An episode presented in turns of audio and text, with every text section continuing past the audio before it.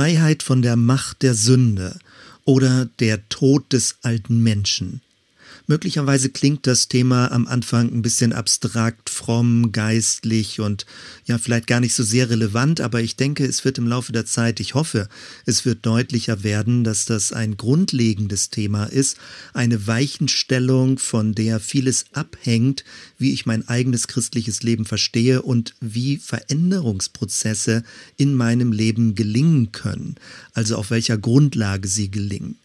Wir hatten vor einiger Zeit uns Römer 5 angesehen mit der Überschrift Adam und Christus, also der erste Adam und der zweite Adam, der neue Mensch, der Christus genannt wird und haben dort dann verschiedene Konsequenzen daraus abgeleitet. Heute möchte ich mit euch, mit dir in das sechste Kapitel des Römerbriefes gehen und wir werden in dem Karawanengottesdienst zunächst die ersten Verse lesen, die erste Hälfte bis Vers 13 und dann dann nächste Woche werden wir den zweiten Teil uns ansehen.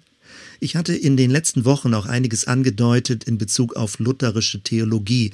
Mir geht es nicht darum, Dinge schlecht zu reden oder in irgendeiner Weise zu kritisieren, was mir gar nicht zusteht in der Form, sondern ich möchte mich auf Wolfram Kopfermann berufen, der selbst aus lutherischer Sicht sagt, dass an dieser Stelle Paulus vielleicht nicht so ganz korrekt wahrgenommen wurde und natürlich das denn weitreichende Konsequenzen hat. Wolfram Koffermann spricht davon und vieles, was ich jetzt sage, beruht auf einer Auslegung, die man bei ihm nachlesen kann. Er spricht davon, dass die Kapitel 6, 7 und 8 im Römerbrief so etwas wie Schlüsselkapitel sind, um das geistliche Leben klarer zu bekommen, um zu wissen, auf welcher Grundlage wir in Christus sind und was es bedeutet, wenn Jesus am Kreuz sagt, es ist vollbracht. Also was das genau heißt. Es geht um eine gesunde Grundlage für das Leben als Christ und letztendlich um ein erfülltes Leben als Christ. Also nicht etwas, wo man sich durchquält, wo man irgendwie zerknirscht, versucht, bestimmte Dinge einzuhalten, wie es ja häufig so äh, vielleicht allgemein gedacht wird, dass man als Christ irgendwie bestimmte Gebote und sowas einhalten soll. Ja, es geht um Gebote, aber es geht nicht darum, dass wir aus einer menschlichen Verkrampfung heraus versuchen, den Willen Gottes zu tun. Das soll also jetzt an diesem Sonntag und am nächsten Sonntag ein bisschen deutlicher werden. Und mir selbst hilft das. Also das sind jetzt nicht meine Gedanken. Ich versuche Dinge darzustellen, die für mich bedeutsam waren. Und mir liegt daran, dass du das auch kennst, dass du diese Art von Bibelauslegung kennst, damit du dann auch die hoffentlich positiven Wirkungen für dich in deinem Glaubensleben erfährst. Vor einer Woche hatte Tobias eine Passage ausgewählt, bei der es unter anderem auch um die Taufe von Jesus ging. Heute werden wir am Ende dieser Ausführung auch wieder auf das Stichwort Taufe kommen, nämlich im Zusammenhang mit dem Römerbrief Kapitel 6. Dort, wie Paulus es dort beschreibt, das Thema Taufe und welche Rolle und welche Bedeutung es hat. Jetzt möchte ich dich also mitnehmen auf einen Gedankengang unter dieser Überschrift Freiheit von der Macht der Sünde. Ich hatte eben schon gefragt, ist das überhaupt ein relevantes Thema? Ist das überhaupt ein Problem? Muss man über Sünde reden? Was ist das überhaupt? Sollte man nicht vielmehr über positive Themen sprechen, über das neue Menschsein, über eine neue Welt? Ja, durchaus. Und das tun wir ja auch immer wieder. Und das wird auch dann wieder neu kommen. Aber auf der Grundlage, dass man das Ursprungsproblem versteht. Das macht keinen Sinn, das schön zu reden und irgendwie zu glätten oder die Augen zu schließen, als hätten wir an dieser Stelle aus geistlicher Sicht, aus spiritueller Sicht gar kein Problem, sondern man muss die Problematik, die Paulus versucht zu skizzieren und zu beschreiben, möglichst tief verstehen, um dann auf der anderen Seite auch die Bedeutung und die Notwendigkeit der Erlösung verstehen zu können und auch bei sich erleben zu können. Bevor wir in den Gedankengang des Paulus einsteigen, möchte ich ein Bild verwenden, damit du vielleicht die innere Logik besser im Vorwege schon verstehen kannst, um dann auch die Details besser zuordnen zu können. Ich möchte unser Leben als Garten verstehen, dass wir also von diesem Gartenbild her unser Leben deuten. Angenommen, du kommst in einen Garten Ja, es wird behauptet, es wäre ein Garten, aber alles ist überwuchert, verwildert. Es sind Schlingpflanzen drin, es gibt Dornen, Hecken, alles ist von Moos bewachsen. Wenn das so ist, dann kann man sagen, ja, äh, nehmen wir doch einfach mal an, es ist ein Garten und deine Reaktion könnte sein, das ist doch wunderbar, das sieht doch alles schön aus, so gefällt es mir. Übertragen würde das bedeuten, dass du, wenn du dein eigenes Leben als Garten verstehst, also eine Art von verwilderter Persönlichkeit, so nenne ich das jetzt mal, auch vielleicht gibt es sofort Gegenreaktionen von dir, wenn ich das so schroff formuliere, aber lass dich einfach mal mit auf dieses Bild ein. Also wenn man einen verwilderten, überwucherten, mit Schlingpflanzen und Dornenhecken durchzogenen Garten in Anführungsstrichen als das Normale, als das Erwünschte, als das Zielgerichtete versteht, dann könnte man sagen, in Bezug auf das eigene Leben bezogen, naja, so bin ich nun mal. Ich bin halt ein stacheliger Typ. Ich bin ein verwilderter Typ. Ich bin halt ungenießbar. So müssen Leute mit mir klarkommen. Solange du diese Art von Lebenssicht hast, wirst du den Gedankengang von Paulus gar nicht verstehen, weil du verstehst das Problem dann noch gar nicht. Du sagst, so wie dein Leben ist, ist es in Ordnung, da gibt es gar keine Problematik, warum sollte ich irgendetwas ändern? Wenn wir aber den Anspruch Gottes an unser Leben heranlassen, dass wir ein Leben führen sollen, was von Grund auf gut ist, ein fruchtbares Leben, was Gutes hervorbringt, was nicht das Böse vermehrt in dieser Welt, sondern das Gute vermehrt, sogar mehr noch, dass sogar das Böse durch das gute Leben, das wir führen, überwunden wird. Ein friedfertiges Leben, ein versöhnungsbereites Leben. Wenn wir diesen Anspruch Gottes an unser Leben heranlassen, dann werden wir merken, dass eine Art von Lebensführung nicht von sich aus einfach gut und richtig ist, sondern häufig gibt es eine Art von Defizit auch, dass es also einen Abstand gibt, dass das, was Gott wohlgefällig ist, nicht unbedingt im eigenen Leben erfüllt wird. Also dass es eine tiefen Dimension in unserem Leben gibt, eine Art von Schattenwelt, die uns das Gute häufig torpediert, dass das Gute nicht zum Zuge kommt. Wenn wir uns auf diesen Gedankengang einlassen, dann kommen wir mehr in Richtung dieser Spur, worum es Paulus geht. Man könnte jetzt bleiben wir beim Bild des Gartens. Man könnte sagen, ich möchte diesen Garten kultivieren. Also ich möchte Blumen sehen, ich möchte den Garten schön machen, schön anlegen, ich möchte ihn zu einer Oase machen, in der man sich wohlfühlt.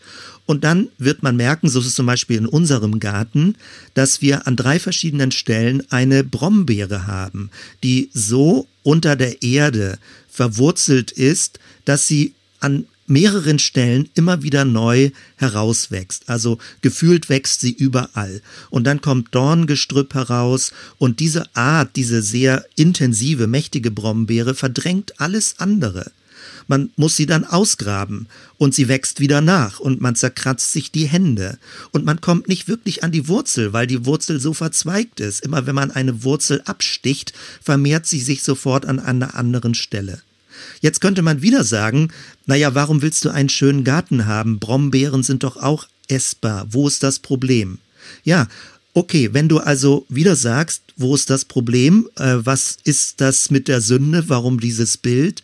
Dann müsste ich noch einen Schritt weiter gehen. Nämlich, dass angenommen, so ist es auch bei uns im Garten, dass an bestimmten Stellen kontaminierter Boden ist, dass vielleicht Schwermetall ist ab einer gewissen Ebene. Du gräbst in den Boden hinein und am Anfang ist alles noch schön und je tiefer du reingräbst, findest du Schadstoffe. Das kann man nicht einfach reparieren und in Ordnung bringen. Es macht keinen Sinn, an bestimmten Stellen nur was drüber zu schütten, wenn die Wurzeln der Pflanzen so tief gehen und an diese Schadstoffe herankommen. Dann muss man den Boden austauschen. Der Boden trägt dann keine guten Früchte mehr, weil er von Grund auf verdorben ist. Und häufig sieht man es nicht an der Oberfläche, wenn Gras drüber gewachsen ist, aber wenn man tiefer hineingräbt, wird man merken, auch durch eine Bodenprobe wird man merken, wo die Schadstoffe sind. Wenn wir jetzt dieses Bild vor Augen haben, dann sind wir noch dichter an dem dran, worum es Paulus geht. Er sagt, wir haben als Menschen ein Leben, wir führen ein Leben, was manchmal an der Oberfläche relativ schön und ordentlich aussieht und irgendwie auch ganz verträglich ist, aber wenn wir tiefer in die tiefen Dimensionen unseres Lebens hineinkommen, dann werden wir merken, es gibt bestimmte Schadstoffe, bestimmte Giftstoffe, bestimmte Wurzelgeflechte, die immer wieder Richtung Böses tendieren, die irgendwie negativ, destruktiv sind und die dann auch aus uns herauswachsen und herauswuchern. Möglicherweise kannst du das ein bisschen besser nachvollziehen, warum dieses Thema relevant ist. Aber letztendlich wirklich relevant ist es nur für die Personen, die sagen, sie möchten ein gutes Leben führen. Sie sagen nicht einfach, so bin ich nun mal, so müssen mich andere Leute akzeptieren, sondern sie möchten umgänglicher werden, sie möchten freundlicher werden, sie möchten liebevoller werden, sie möchten barmherziger werden. Ja, aber wie? Das ist die Grundfrage, mit der Paulus sich im Römerbrief beschäftigt und bei dem Kapitel 6 geht es immer tiefer darum, wie durch Christus, durch das, was er getan hat, dieses Grundproblem in unserem Leben gelöst wird und gelöst werden kann. Mit diesen Anfangsgedanken begeben wir uns jetzt weiter in den Text hinein. Ich zitiere den letzten Vers aus Römer 5. Dort schreibt Paulus, denn genauso wie die Sünde geherrscht und den Menschen den Tod gebracht hat, soll die Gnade herrschen, indem sie Zugang zu Gottes Gerechtigkeit verschafft und zum ewigen Leben führt durch Jesus Christus, unseren Herrn. Hier an dieser Stelle beschreibt Paulus ganz deutlich, worum es ihm geht. Es ist sein Ziel, dass wir erleben und erfahren und verstehen, wie wir unter der Gnade leben, mit der Gnade leben, auf der Grundlage der Gnade leben. Er nennt es, dass die Gnade herrschen soll, dass sie also ein Kraftfeld ist, was unser Leben bestimmt.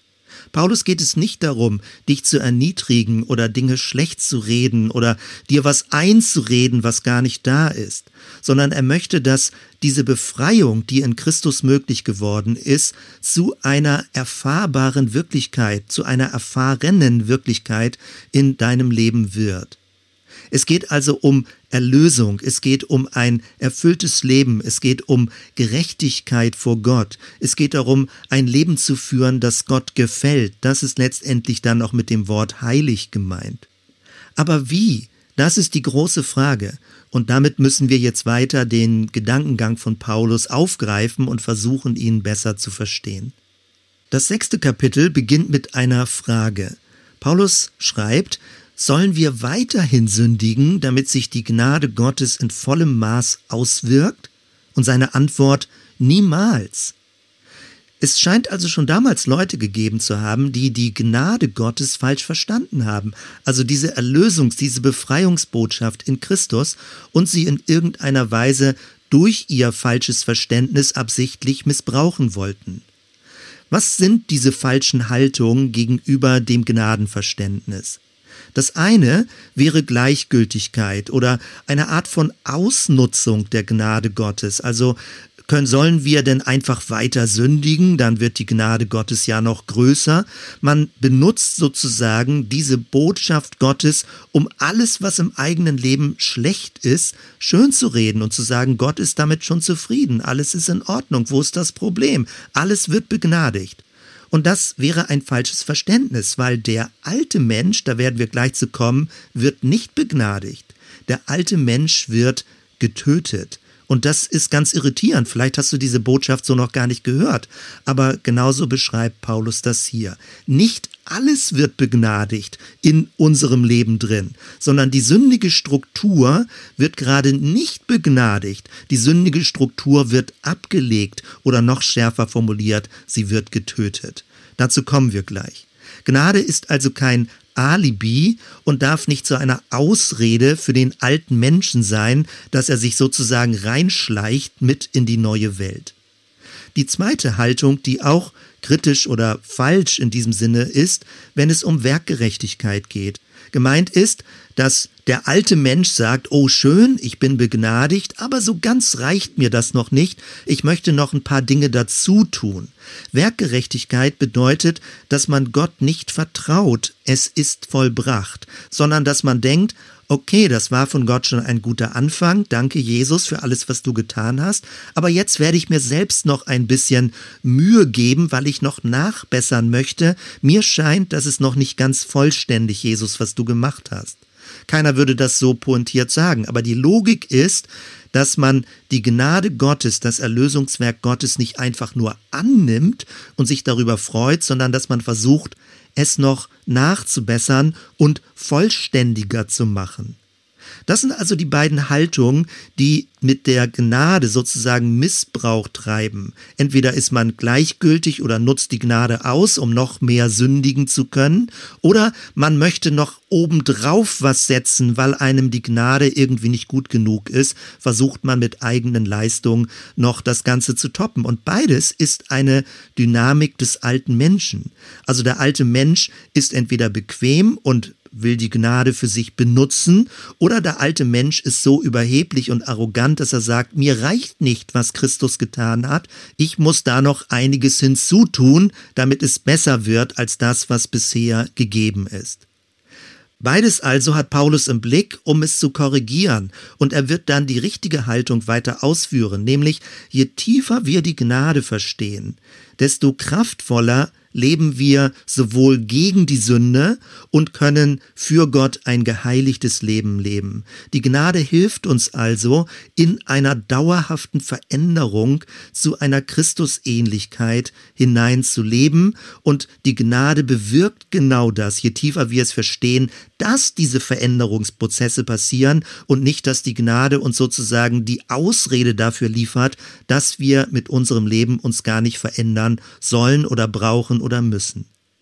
In Römer Kapitel 6, Vers 22 sagt Paulus, dass ihr jetzt aber von der Herrschaft der Sünde befreit und in den Dienst Gottes gestellt seid, bringt euch als Gewinn ein geheiligtes Leben und im Endergebnis bringt es euch das ewige Leben.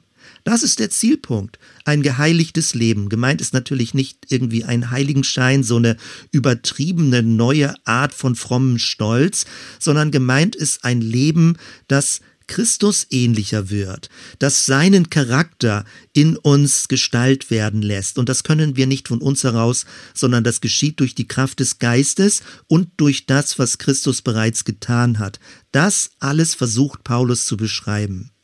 Damit wir den Gedankengang von Paulus noch besser verstehen, braucht es Begriffsklärung. Den ersten Begriff, den wir uns jetzt genauer ansehen, ist der Begriff Sünde. Sünde hat im Römerbrief zwei Bedeutungen. Nämlich in den ersten Kapiteln, zum Beispiel Kapitel 3, 25, 4, 25, das zitiere ich jetzt nicht extra, da wird Sünde als Mehrzahl verwendet, vom Text her. Und dann, wenn es als Mehrzahl dieser Begriff verwendet wird, dann meint es die Schuld der Sünde. Es sind dann sündige Taten. Etwas, was ich tue, womit ich destruktiv bin, durch meine Worte, durch meine Hände, durch meine Füße. Immer dann, wenn ich Leben zerstöre, mein eigenes und das Leben von anderen, das ist Sünde. Und das geschieht nicht nur durch konkrete Handlung, sondern auch schon durch Worte. Alles, was destruktiv ist. Alles, was nicht lebensfördernd ist, ist aus Gottes Sicht Schuld, wo ich an anderen Menschen, an mir selbst, an der Natur, an Gott schuldig werde. Das ist also der Begriff Sünde als Einzeltat und dann als Mehrzahl, als Schuld vor Gott. Dann gibt es aber eine zweite Bedeutung von Sünde und das lesen wir jetzt im Kapitel 6. Da kommt der Begriff Sünde als Einzahl vor. Und jetzt meint es, so wie Paulus ihn verwendet, und das ist besonders bei Paulus, dass es eine Macht ist, ein Energiefeld, ein Herrschaftsbereich, dass Sünde so etwas wie ein destruktives Kraftfeld ist, in dem wir gefangen sind. Und Paulus verwendet dann die Begriffe, dass wir versklavt sind durch die Macht der Sünde. Und jetzt geht es um was ganz anderes als Vergebung. Im ersten Teil dieses Sündenverständnis, wo es um Schuld geht, um sündige Taten, da brauchen wir Vergebung. Jetzt aber, wo es um die Versklavung geht, unter die Macht der Sünde, brauchen wir das Kreuz Christi. Das Kreuz Christi, das mit gekreuzigt sein mit Christus, da kommen wir gleich noch zu, das ist das Gegenmittel gegen die Macht der Sünde, gegen dieses negative, destruktive Energiefeld der Sünde. Durch das Kreuz Christi können wir den Weg der Heiligung beginnen. Paulus schreibt in Römer 6, Vers 7, denn wer gestorben ist, ist vom Herrschaftsanspruch der Sünde befreit. Hier wieder also eine andere Formulierung, der Herrschaftsanspruch der Sünde. Die Sünde wird also von Paulus als Macht, als unsichtbares Kraftfeld verstanden, wie ein Wurzelgeflecht, was ich mit den Brombeeren versucht habe zu beschreiben, oder noch stärker ein kontaminierter Boden, aus dem dann auch Verkrüppeltes hervorwächst. Ein Kraftfeld des Bösen, so beschreibt Paulus in Einzahl diesen Begriff Sünde. Und darum geht es ihm. Er möchte ganz tief in die menschliche Problematik hineinsehen und ihm geht es nicht darum, wie gesagt, etwas schlecht zu reden oder dass wir einfach nur geknickt und gekrümmt umherlaufen, sondern ihm geht es darum, von Grund auf die Logik und das Energiefeld der Erlösung zu beschreiben. Denn interessant, aber vielleicht sogar eher verwirrend oder sogar verstörend ist, dass Gott die Macht der Sünde nicht beseitigt. In dieser Welt haben wir es immer mit der Macht der Sünde zu tun. Diese Welt wird unterlaufen durch die Macht der Sünde, beherrscht von der Macht der Sünde, von Grund auf immer neu unterbrochen von der Macht der Sünde oder hingedrängt in die Ergebnisse durch diese Macht der Sünde. Das, was also sehr verwirrend sein kann, wo man denkt, warum löst Gott das Problem nicht? Warum beseitigt er nicht einfach diese Sündenmacht? Wir finden es in der Bibel so, dass Gott nicht die Macht der Sünde beseitigt, sondern dass er sozusagen den Landeplatz der Sünde in uns drin beseitigt, dass die Sünde keine Angriffsfläche mehr hat in unserem inneren menschlichen Wesen. Das ist eine andere Logik, auf die man vielleicht nicht auf Anhieb gekommen wäre, aber das werden wir gleich weiter im Gedankengang des Paulus sehen. Den ersten Begriff, den wir uns also ein bisschen genauer angesehen haben, ist der Begriff Sünde. Der zweite Begriff, den wir uns genauer ansehen müssen, ist der Begriff alter Mensch. Und da gibt es Verwirrung in der christlichen Geschichte, in der Kirchengeschichte, denn es gibt zwei Bedeutungen, wie man das eben übertragen kann und verstehen kann, jetzt auch aus heutiger Sicht. Zwei Bedeutungen, die das Wort Ich hat. Das Ich ist zum einen etwas Positives, nämlich deine unverwechselbare geschaffene Persönlichkeit. Wir sind von Gott geschaffen, du und ich, wir sind von Gott geschaffen als seine Geschöpfe und wir sind von ihm erwünscht. Er möchte, dass wir leben. Er will uns als Person aufbauen und wiederherstellen und gesunden lassen und zu einem guten Leben anleiten. Und zu diesem positiven Ich, was dir von Grund auf gegeben ist, gehört dein Denken, also die Art und Weise, wie du denkst. Und deswegen ist es in Ordnung, auch den Glauben zu durchdenken. Das ist überhaupt nichts Problematisches. Du musst nicht blind glauben. Du darfst kritische Fragen stellen. Du kannst Dinge verstehen wollen. Du kannst Dinge vertreten gegenüber anderen, von denen du überzeugt bist. Das alles gehört zu deiner Grundpersönlichkeit. Auch deine Gefühle, dass du die Gefühle spürst, lernst, dass du leidenschaftlich für Gott lebst, ihn liebst, dass alles, was du an innerer Trauer hast, an Zerbrochenheit, aber auch an Begeisterung, das alles gehört zu deiner Grundpersönlichkeit. Auch der Wille, es geht nicht darum, dass der Wille blind ist, dass der Wille zerbrochen wird, dass der Wille ausgelöscht wird. Das ist manchmal in der Kirchengeschichte völlig falsch verstanden worden, dass Menschen dann sich selbst verneint haben. Nein, dein Wille ist grundsätzlich gut. Es ist gut, dass Menschen etwas wollen, sonst würden sie sich ja gar nicht bewegen, sonst würden sie gar nichts in Angriff nehmen, gar keine Schritte machen.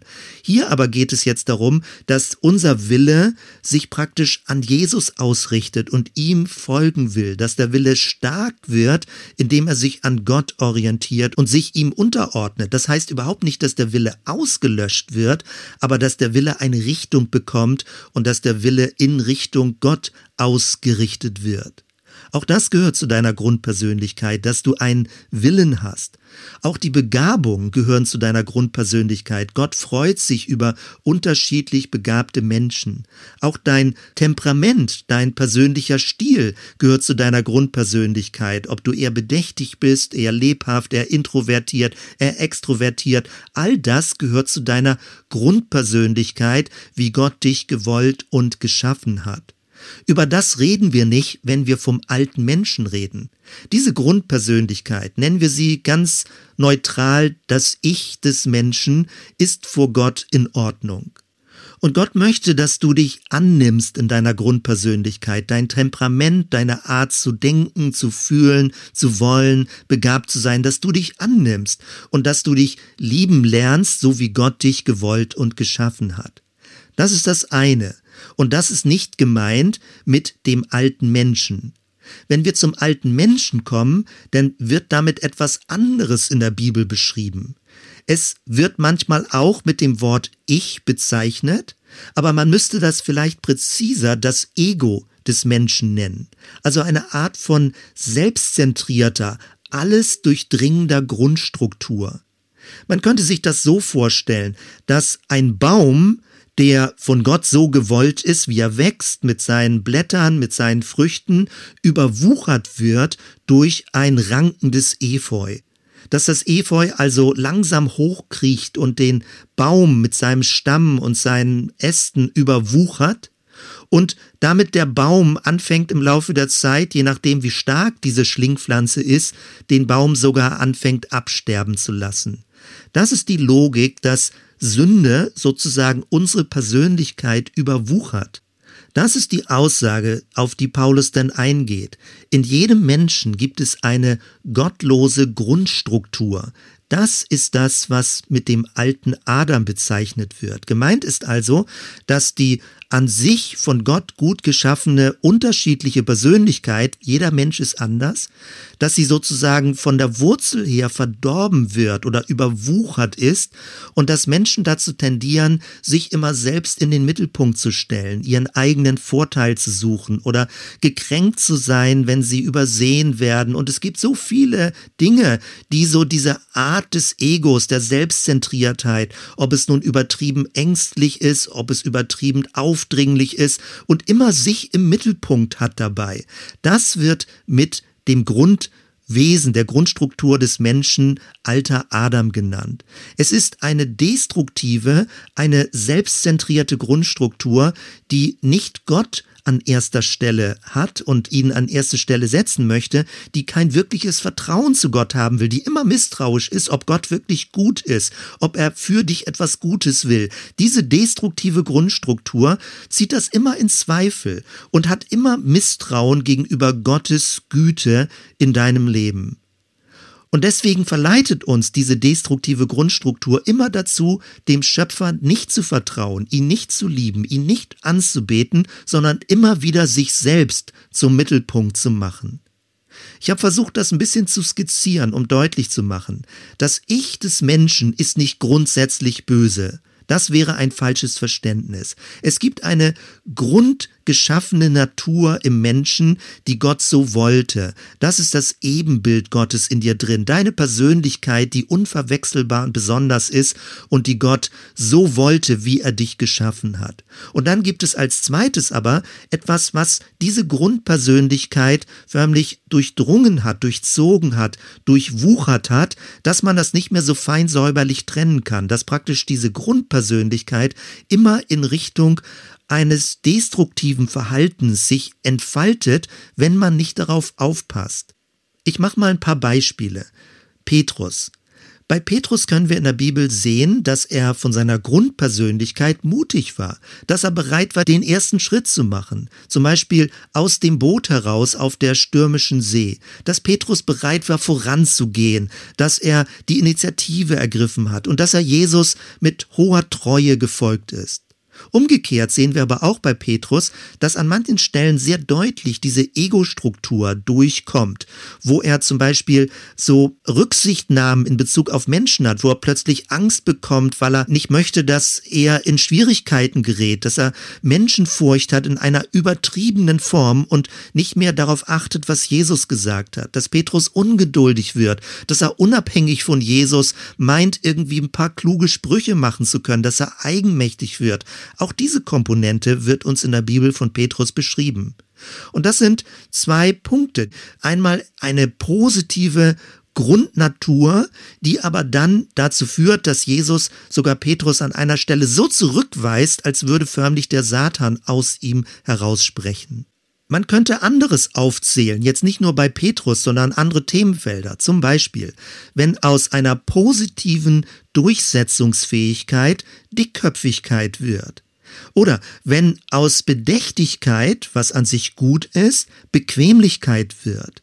Oder wenn aus Erbarmen eine Überaufopferung wird, um selbst wieder gesehen werden zu wollen, wie sehr man sich aufopfert. Oder wenn aus einer diplomatischen Redegewandtheit, was an sich gut ist, um Versöhnungsprozesse zu leiten, dann irgendwann eine Art von Unehrlichkeit wird, weil jemand so schlüpfrig mit den Worten umgeht. Oder wenn aus Sparsamkeit Geiz wird, dass man nicht mehr sinnvoll bestimmte Ressourcen zusammenhält, sondern so knauserig wird, dass man jegliche Art von Barmherzigkeit verloren hat.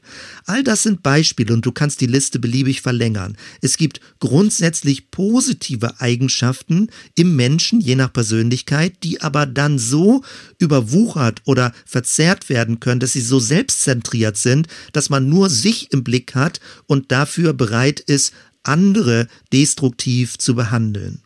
Jetzt haben wir das also ein bisschen klarer, wie Sünde in dieser zugespitzten Form eine Macht ist, die uns gefangen hält und zu gewissen Verhaltensmustern verleitet und als zweites den Begriff des alten Menschen, der nicht bedeutet, dass wir unser Leben, unser gesamtes Wesen verneinen sollen, sondern es ist eine Art von destruktiver Grundstruktur und darum geht es, von dieser destruktiven Grundstruktur, von der Macht dieser Grundstruktur befreit zu werden. Wir werden immer wieder Impulse haben aus dieser sündigen Grundstruktur heraus, aber das Kreuz Christi befreit uns von der Macht und von der Versklavung, dass wir Gefangene sind in dieser destruktiven Grundstruktur. Und damit lass uns jetzt einen Schritt weitergehen, nämlich zu der Frage, was also ist das Problem? Und ich habe es ja schon angedeutet.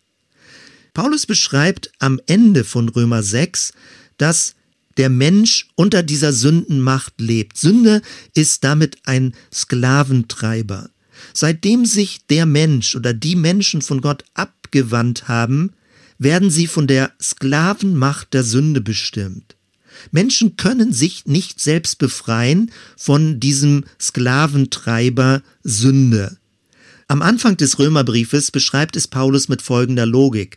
Am Anfang wollten Menschen sündigen, jetzt müssen sie sündigen. Am Anfang wollten sie Freiheit von Gott, jetzt müssen sie mit dieser Freiheit leben und diese Freiheit bindet sie in destruktiven Verhaltensmustern. Natürlich nicht immer von morgens bis abends. Aber wenn man versucht, diese destruktiven Verhaltensmuster loszuwerden, wird man merken, wie man an sie gekettet ist. Man kann sie nicht einfach ausreißen. Es sind wie Brombeeren, die tief in unserem Bewusstsein mit verwuchert und verwachsen sind. Wir sind also mit den Folgen des Sündenfalls verwachsen. Wie, nochmal im Bild, wie ein Baum, der von Efeu überwuchert ist. Paulus sagt dann später im Kapitel 7, dass dieser alte Mensch, dieses destruktive Wesen, diese destruktive Grundstruktur, müsste man vielleicht eher sagen, um das Wort Wesen zu vermeiden, eine Grundstruktur, die den eigentlichen geschaffenen Menschen überlagert, dass dieser alte Mensch Gottes Willen nicht erfüllen kann. Er will es nicht, er kann es nicht, er ist unfähig, das zu tun. Das kommt an die Oberfläche, wenn Gottes Gebote an unser Leben herantreten. Die Gebote Gottes zeigen diesem sündigen Grundmuster Menschen zwar den Willen Gottes, aber sie geben ihm nicht die Kraft, auch den Willen Gottes zu erfüllen. Und das ist dieser komplizierte Gedankengang bei Paulus in Bezug auf das Gesetz Gottes.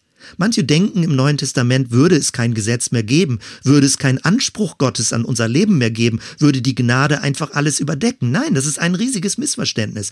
Der Anspruch Gottes ist im Neuen Testament genauso wie im Alten Testament. Der Unterschied ist, dass im Neuen Testament die Kraft dazu da ist, auch in dem Willen Gottes zu leben. Das ist der Unterschied, denn das Gesetz Gottes ist von Grund auf gut. Aber wenn es an unser Leben herantritt und wir schwach sind und unfähig sind und es nicht erfüllen können, dann werden wir uns nur angeklagt fühlen durch das Gesetz.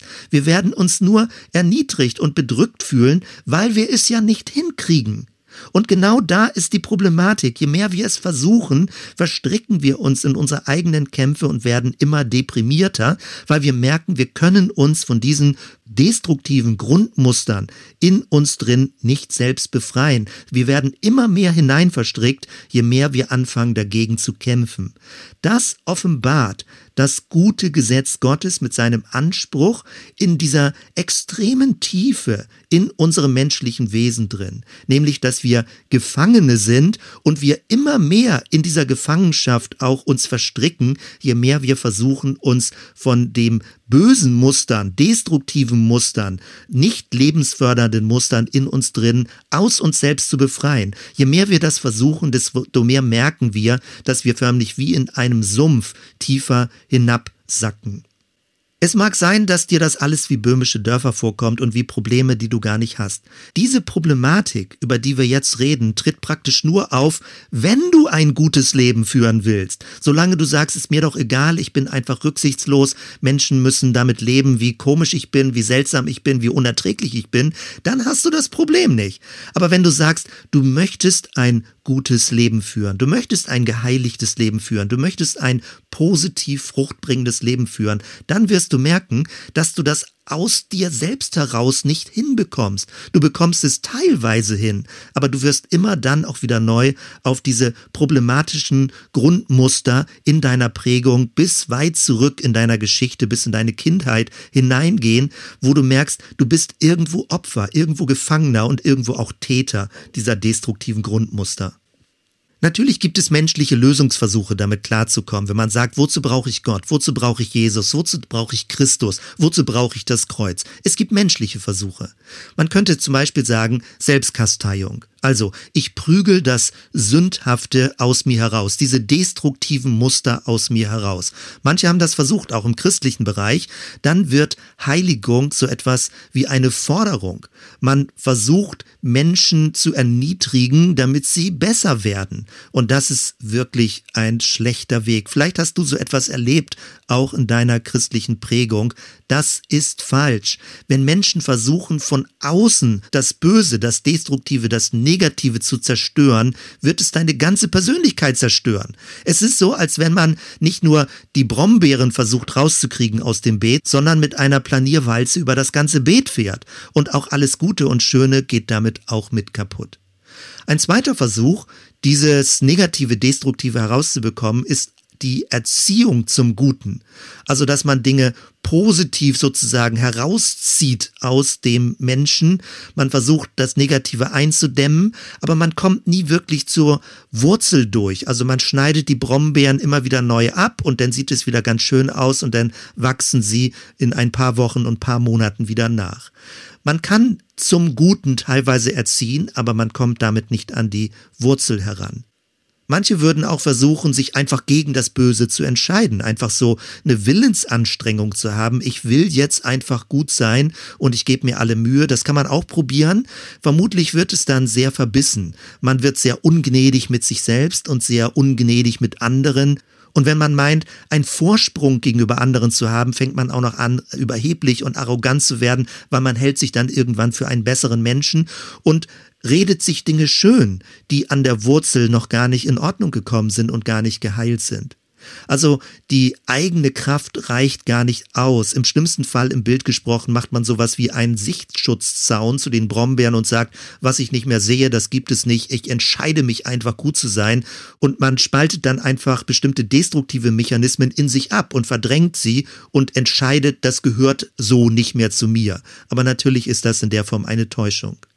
Man könnte auch versuchen, den alten Menschen zu reformieren, ihn sozusagen zu zähmen, ihn schöne Kleider anzuziehen und schön zu kämmen und ein bisschen zu schminken und zu sagen, naja, so schlimm ist der alte Mensch ja nun wirklich nicht. Wo ist denn wirklich das Problem? Man könnte sozusagen auch den alten Menschen wie mit einer Rankhilfe in die richtige Richtung biegen, aber es wird nichts daran ändern. Es wird stachelig bleiben. Also selbst wenn du der Brombeere Rankhilfe anbietest, dass sie vielleicht in die richtige Richtung wächst, wird sie immer Stacheln behalten und du wirst dir daran die Haut aufreißen, wenn du nicht starke Handschuhe anhast. Also die Bibel sagt sehr deutlich, dass man den alten Menschen nicht reformieren kann. Und vielleicht ist dir das so beigebracht worden, dass man ihn reformieren kann, dass du dir also Mühe geben sollst, dein Leben zu verbessern, dein Leben zu verändern. Aber Paulus sagt, das geht nicht. Der alte Mensch lässt sich nicht reformieren. Dieses destruktive Wesen kann man nicht verbessern. Es bleibt immer destruktiv. Und als fünftes könnte man auch sagen, naja, denn integrieren wir einfach das Böse. Also wir nehmen das Böse so in unsere Persönlichkeit rein und sagen, so böse ist das Böse gar nicht. Wir akzeptieren einfach das Böse.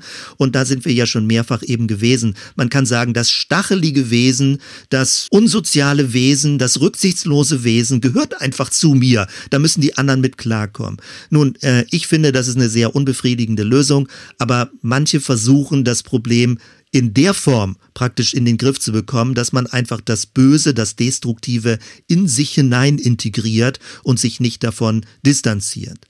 Wir haben jetzt schon vieles miteinander bedacht und das ist ein langer Angangsweg und jetzt an diesem Sonntag in dieser Predigt möchte ich einen ersten Teil der Lösung zeigen, wo Paulus drauf hinaus will und nächsten Sonntag werde ich dann das verlängern, einen zweiten Teil zeigen und dann aber auch viele praktische Hinweise geben. Gottes Lösung für dieses Grundproblem des alten Menschen in uns drin, also diese destruktiven Verhaltensmuster, ist verblüffend anders.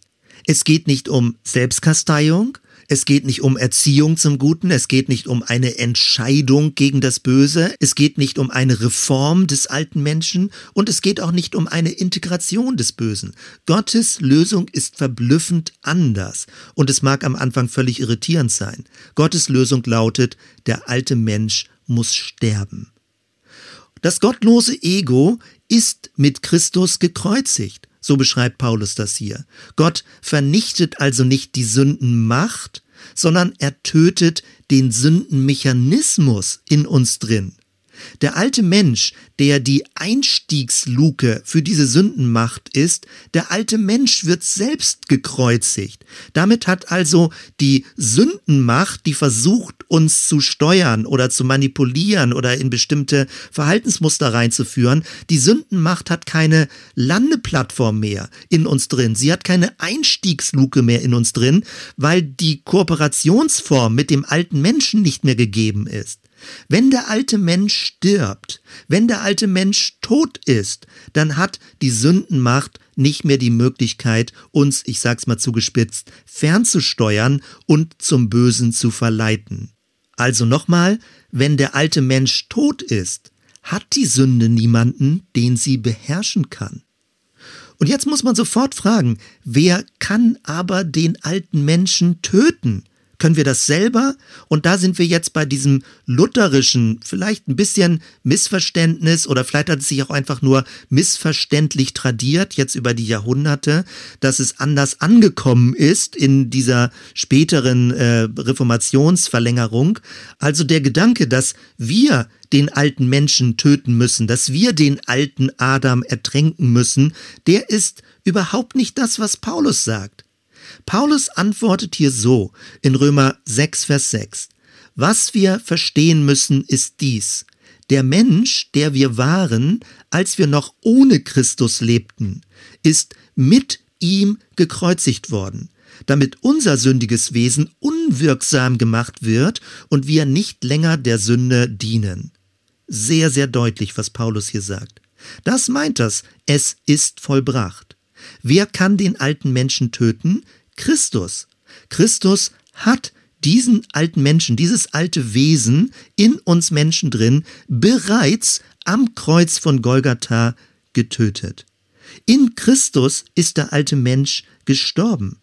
Und das hat ganz weitreichende Konsequenzen. Also, dass nicht wir selbst gegen diesen inneren destruktiven Sündenmechanismus kämpfen, sondern dass wir verstehen, dass es bereits in Christus geschehen ist und dass Christus diesen Sündenmechanismus in uns Menschen drin gebrochen hat, getötet hat, zum Abschluss gebracht hat.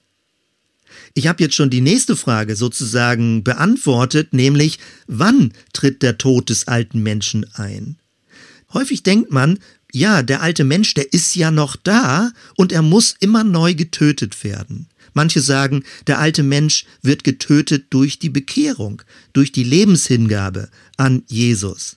Aber es stimmt nicht. Wir können den alten Menschen nicht in der Weise besiegen. Würden wir das versuchen, dann kommen wir in eine neue religiöse Leistungsfalle, dass wir sozusagen jeden Tag neu gegen diese alten destruktiven Muster ankämpfen müssen und meinen, damit Gott gefallen zu können. Das bringt uns in eine eigene Werkgerechtigkeit, wo wir sagen, wir müssen jetzt als Gegenleistung Gott gegenüber zeigen, dass wir es ernst meinen und gegen unsere destruktiven inneren Sündenmechanismen aktiv gegen ankämpfen.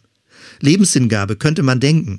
Andere sagen durch die Beichte. Das wäre jetzt dieses, was ich eben beschrieben habe, dass man täglich neu durch Sündenbekenntnis den alten Menschen gewissermaßen tötet.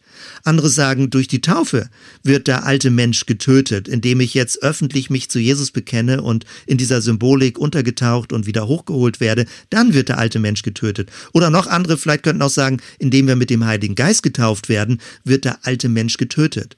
Und das mag auf die eine oder andere Weise durchaus plausibel klingen, aber es ist biblisch nicht das, was Paulus sagt.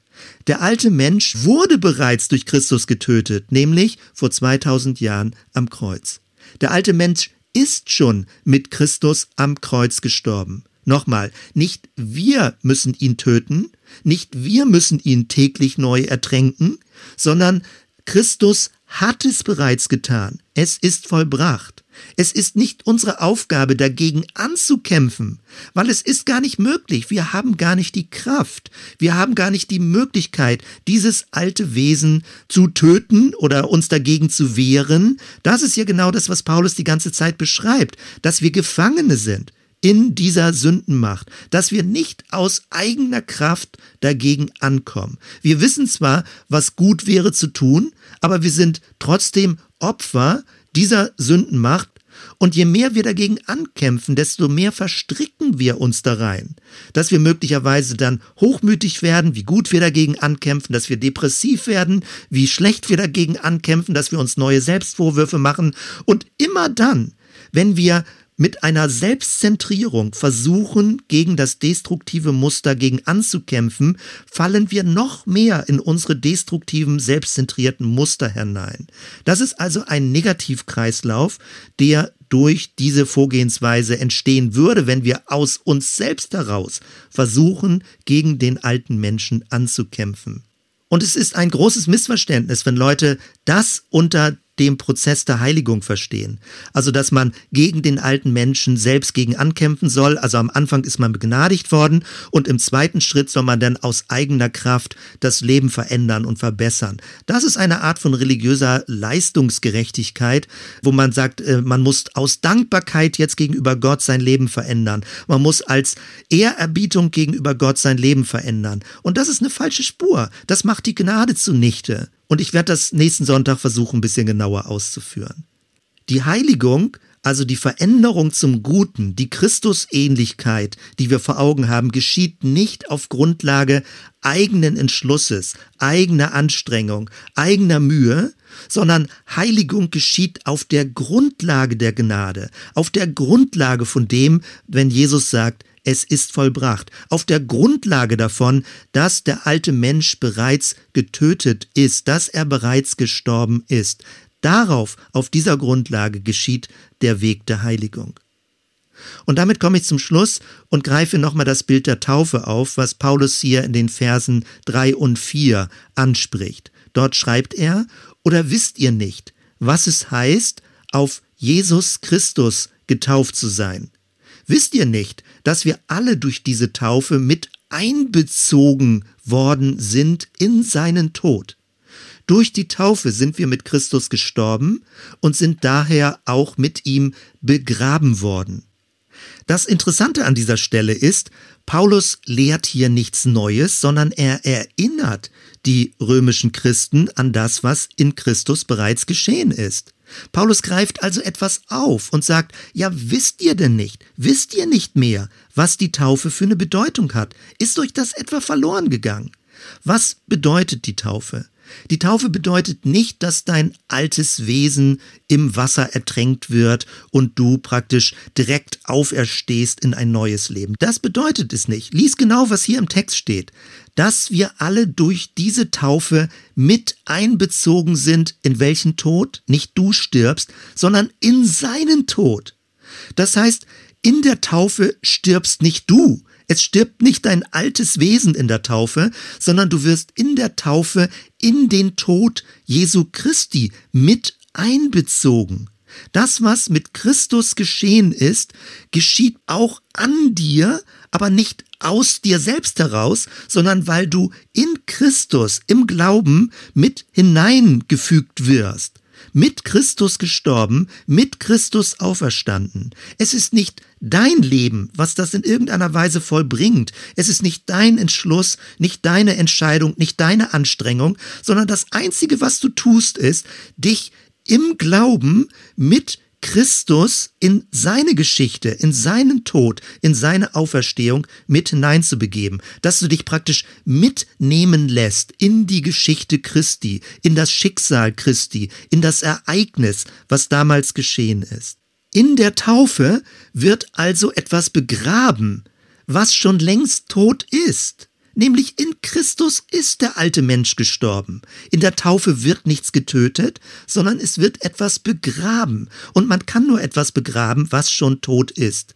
Durch die Taufe also wird die Verbindung mit dem Tod Jesu besiegelt und öffentlich amtlich gemacht. Wenn du dich taufen lässt, dann bringst du damit öffentlich zum Ausdruck, dass dein Leben unmittelbar mit Jesus in Verbindung kommen soll und gekommen ist und du es förmlich besiegelst und sagst, ja, so möchtest du das. Gott hat dir das nicht übergestülpt, Gott hat dich nicht gedrängt, nicht gezwungen, sondern du möchtest, dass dein Leben öffentlich ganz direkt mit Jesus verbunden wird und dass dein Leben hineinverwoben wird in das Schicksal, in das Ereignis, in diese großartige Geschichte, die Jesus erlebt hat. Kreuz und Auferstehung, mit Christus gestorben, mit Christus auferstanden. Du merkst, wie ich immer wieder Kreise drehe und immer neu versuche, Begriffe zu finden, weil diese Wahrheit ist absolut grundlegend, um alles weitere dann zu verstehen, dass du mit deinem alten Wesen, mit diesem destruktiven Grundmechanismus bereits in Christus gestorben bist, dass Christus diesen Grundmechanismus bereits besiegt hat, entmachtet hat. Und alles, worauf es jetzt ankommt, ist, das tiefer zu verstehen, darin zu ruhen, darin sich zu freuen, darin glücklich zu werden. Es geht nicht darum, etwas zu tun, zu leisten, Gott etwas zu beweisen, weil du kannst es sowieso nicht, diesen Grundmechanismus zerstören oder diesen Grundmechanismus ausrotten in deinem Leben. Das kann nur Christus. Und indem du mit ihm verbunden bist, wird sich sein neues Leben in dir auswirken und Gestalt gewinnen. Es ist sein neues Leben, das die Gnade Gottes in dir drin ist. Nicht das alte Leben, das destruktive, wird schön geredet oder wird irgendwie begnadigt. Das alte Leben wird beendet. Dieser destruktive Sündenmechanismus kommt nicht mit in die neue Welt Gottes. Er wird nicht einfach nur schön angekleidet und hübsch geschminkt, sondern er wird getötet. Vielleicht hast du das noch nie so direkt gehört, aber dieses ist die Grundwahrheit, worin Heilsgewissheit besteht, worin tiefes Glück besteht und woraus ganz viel erwächst, dass du in deinem weiteren Leben nicht zwanghaft, nicht ängstlich meinst, dich selbst verbessern zu müssen, sondern dich immer nur darauf konzentrierst, glücklich zu sein und dankbar zu sein in dem, was Christus bereits getan hat. Das werden wir uns nächsten Sonntag noch ein bisschen genauer angucken. Jetzt möchte ich nur noch mal kurz den Ball in dein Feld spielen, weil wir über Taufe geredet haben. Tobias hat letzten Sonntag die Passage von Jesu Taufe zum Lesetext gemacht und darüber dann auch gepredigt. Und ich möchte kurz noch mal erwähnen, dass in der Apostelgeschichte genau das gesagt wird, nämlich lasst euch taufen auf den Namen Christi, lasst euch untertauchen, lasst euch verbinden mit seinem Tod und mit seiner Auferstehung. Sei entschlossen, ihm zu folgen, nicht dich selbst zu verbessern, sondern in der Beziehung zu ihm verändert zu werden. Lebe auf dieser Grundlage der Gnade, die Christus dir zuspricht und wie er dir die Hand reicht und sagt, komm, folge mir nach. Und genau das wird öffentlich und amtlich deutlich, indem du bei vollem Bewusstsein und mit öffentlicher Klarheit und Entscheidung und auch Formulierung, dass du das aussprichst, dich auf den Namen Jesu Christi taufen lässt. Ich freue mich, wenn das wieder möglich sein wird bei uns in der Gemeinde im Sommer. Vielleicht werden wir dann einen Taufgottesdienst haben. Solltest du in irgendeiner Weise Sehnsucht haben, das zu erleben, diese Erfahrung zu machen, so öffentlich sich zu Jesus zu bekennen und getauft zu werden. Wir machen das üblicherweise am Gramka See oder vielleicht auch an der Weser oder an einem anderen See, dass wir zusammen feiern. Wir gehören zu Christus. Wir wollen ihm folgen. Alles, was er an Vollbrachtsein uns zuspricht, nehmen wir an und sind dankbar dafür und freuen uns darauf, durch seine Kraft, durch seinen Geist, durch seine Worte zum Guten hin verändert zu werden. Das finde ich toll, in dieser Weise zu Jesus zu gehören, von ihm zu lernen und ihm zu folgen. Lass uns doch zusammen noch beten. Danke, Jesus, für diese klare Richtung in deinem Leben. Du hast Menschen berührt, du hast sie gesegnet, du hast sie aufgebaut und du hast aber auch in eine tiefen Ebene hineingesehen, wie wir Erlösung brauchen, wie wir befreit werden müssen von der Macht der Sünde, wie wir innerlich auch gebunden sind an Stellen, in destruktiven Mustern, an denen wir jahrelang rumschrauben und woran wir leiden, dass sich Dinge nicht verändern. Du bist derjenige, der erlöst. Du bist derjenige, der uns einlädt, mit dir zu kommen, dir zu folgen, dir zu vertrauen und von dir her Dinge zu empfangen. Dein Geist, deine Worte, deine befreiende Kraft. Danke, Jesus, dafür. Wir möchten das mehr erleben, dass es tiefer uns durchdringt dass wir mehr in diesem Glück der Befreiung und in der Kraft des neuen Lebens leben und dass das Destruktive uns nicht immer neu überfällt oder uns gefangen nimmt. Danke, Jesus. Danke für diese Klarheit der Erlösung, für diese Tiefgründigkeit der Erlösung. Und in diesem Sinne, lass uns so zusammen beten, den Frieden Gottes, dass seine Kraft in uns wohnt und uns weiterführt durch diesen Tag und durch die nächste Woche. Der Friede Gottes, der höher ist als alle menschliche Vernunft. Bewahre unsere Herzen und Sinne in Christus Jesus, unserem Herrn. Amen.